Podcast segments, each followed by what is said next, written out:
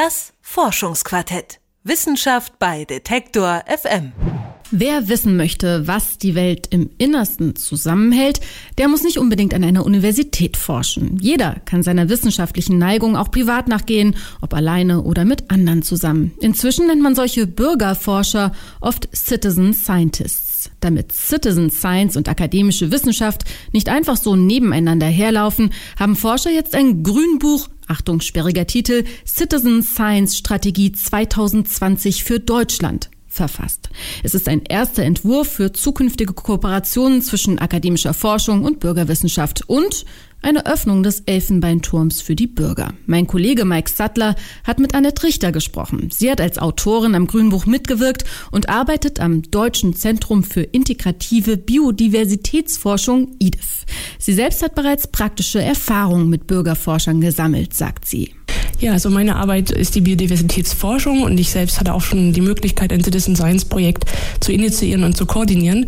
Und der Grund war wirklich, dass ich auf der Suche nach vielen Daten war. Es ging um den Schutz von Schmetterlingen und da konnte ich natürlich als einzelne Person nicht an allen Orten gleichzeitig sein. Und in dem Zusammenhang habe ich aufgerufen, mich zu unterstützen und ähm, habe festgestellt, dass die Bürgerinnen und Bürger großes Interesse auch haben, an der Wissenschaft beteiligt zu werden. Und die Personen, die mitgemacht gemacht haben, haben dann gemeinsam mit mir auf den Wiesen Schmetterlinge erforscht und haben dazu einen Beitrag geleistet, dass wir die Ökologie der Arten besser verstehen konnten. Ich muss ja auch sofort bei Citizen Science an Schmetterlingssammler, an Vogelbeobachtung, Sternkunde denken. Sternkunde ist ja so ein ganz traditioneller Bereich der Bürgerforschung. Viele Asteroiden, Sterne sind entdeckt worden von Hobbyastronomen. Sind es denn bestimmte wissenschaftliche Disziplinen, die besonders geeignet sind für eine Bürgerwissenschaft? Also es gibt natürlich eine Vielzahl von Projekten, die sich gerade mit dem Sammeln, Beobachten, Kartografieren, ja, Weitergeben von Daten, die sich im Natur naturwissenschaftlichen Bereich aufhalten. Das ist richtig, da gibt es auch eine lange Tradition. Es gibt aber auch in anderen wissenschaftlichen Bereichen mehr und mehr Akteure, die sich jetzt auch unter dem Begriff Citizen Science wiederfinden. Auch da gibt es Bereiche, zum Beispiel die Ahnenforschung. Es gibt auch im Bereich der Medizin, der Kulturgüterschutzforschung gibt es Bereiche, wo Citizen Science schon in Deutschland existiert. Und erst durch das Projekt, in welchem wir ähm, involviert waren, haben wir erst mal festgestellt, wie viele Projekte, wie viele Aktivitäten es gibt und auch viele Akteure, die sich noch gar nicht unter diesem Begriff eigentlich wiederfinden. Wie kann man sich das zum Beispiel in der Medizin vorstellen, eine Bürgerbeteiligung?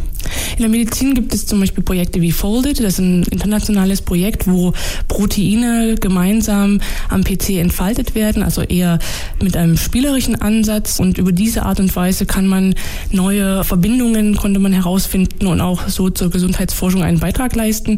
Das heißt, Mediziner oder akademische Wissenschaftler haben ein Spiel entwickelt, eine Anwendung, die der Bürgerforscher dann benutzen kann und so beteiligt wird. Also geht Citizen Science doch weit über Datensammeln hinaus.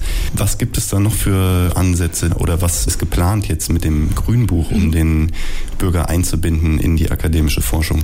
Wir haben festgestellt in unseren Untersuchungen, dass die Leute mehr als nur bei der Datensammlung involviert werden möchten. Sie möchten vor allem auch die Fragen mit, die Fragestellung mit formulieren und auch kommuniziert haben. Das heißt, sie möchten gerne gesellschaftsrelevante Fragestellungen aufnehmen, der Wissenschaft mitteilen und die Wissenschaft möchte sich natürlich auch oder sollte sich auch öffnen und diese Fragen aufnehmen und gemeinsam mit den Bürgerinnen und Bürgern beantworten. Und genau das haben wir versucht in dem Grünbuch auch zusammen zu formulieren, indem wir aufzeigen, was bedarf es dann, um Citizen Science in Deutschland zu etablieren und zu stärken und konnten dort feststellen, dass es einmal die Stärkung von bestehenden Strukturen natürlich bedarf. Das heißt hier Ehrenamtsmanagement oder auch die Vernetzung und der Austausch. Es braucht aber auch neue Strukturen, zum Beispiel Beispiel in Bezug auf ethische Fragen, auf Daten 2.0, das heißt offener Zugang von Daten. Da gibt es in Deutschland noch nicht ausreichend Rahmenbedingungen, um zum Beispiel die Citizen Science Daten öffentlich zugänglich zu machen oder auch wissenschaftliche Daten durch Bürgerinnen und Bürger nutzbar zu machen.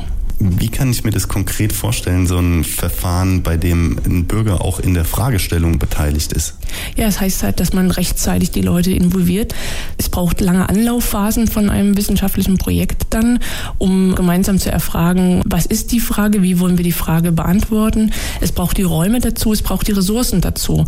Citizen Science ist nicht umsonst. Citizen Science kostet natürlich Zeit. Es braucht sehr gute Kommunikatoren. Da müssten vielleicht auch äh, Wissenschaftskommunikatoren eingebunden werden, um den Dialog zu ermöglichen. Man braucht die Verwendung einer gemeinsamen Sprache. Dialog auf Augenhöhe wird das immer schön ausgedrückt. Ansonsten klappt das einfach nicht, dass man zusammenkommt und sich austauscht. Jetzt entwirft Ihr Grünbuch ja die Strategie bis ins Jahr 2020. Welche Möglichkeiten habe ich denn als Bürger 2020 mich an der Wissenschaft zu beteiligen? Ja, Sie brauchen nicht so lange zu warten. Sie können sich jetzt schon beteiligen. Es gibt äh, eine Plattform, die heißt www.bürgerschaffenwissen.de. Äh, die ist verankert am Museum für Naturkunde. Das sind unsere Kooperationspartner. Und auch dort sitzt die Europäische Citizen Science Association, ein Verein oder Verbund, wo sich verschiedene Citizen Science Aktivitäten europaweit verknüpfen. Und auf dieser Webseite finden Sie auch Projekte, die es bereits in Deutschland gibt.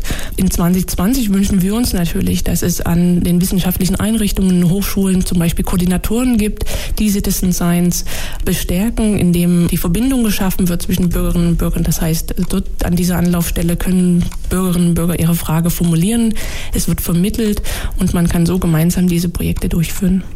Der Bürger wird also ein ganz gewöhnliches Bild in der akademischen Landschaft werden. Also er wird anzutreffen sein an den Universitäten, in den Instituten. Warum nicht? Er weiß ja sehr viel. Er kann uns noch neue Perspektiven aufzeigen. Er bringt sehr viel Wissen mit. Es gibt unheimlich viele Experten, äh, die sich dessen gar nicht bewusst sind, dass sie unheimlich viel Wissen mitbringen. Und es wäre ein Mehrgewinn für die Wissenschaft und ein Mehrgewinn auch für die Gesellschaft, dieses Wissen zu teilen und neues Wissen auch gemeinsam zu generieren. Mehr Austausch wünscht sich also Annette Richter vom Deutschen Zentrum für integrative Biodiversitätsforschung. Max Sattler hat mit ihr über das Grünbuch Citizen Science Strategie 2020 für Deutschland gesprochen. Das Forschungsquartett. Wissenschaft bei Detektor FM.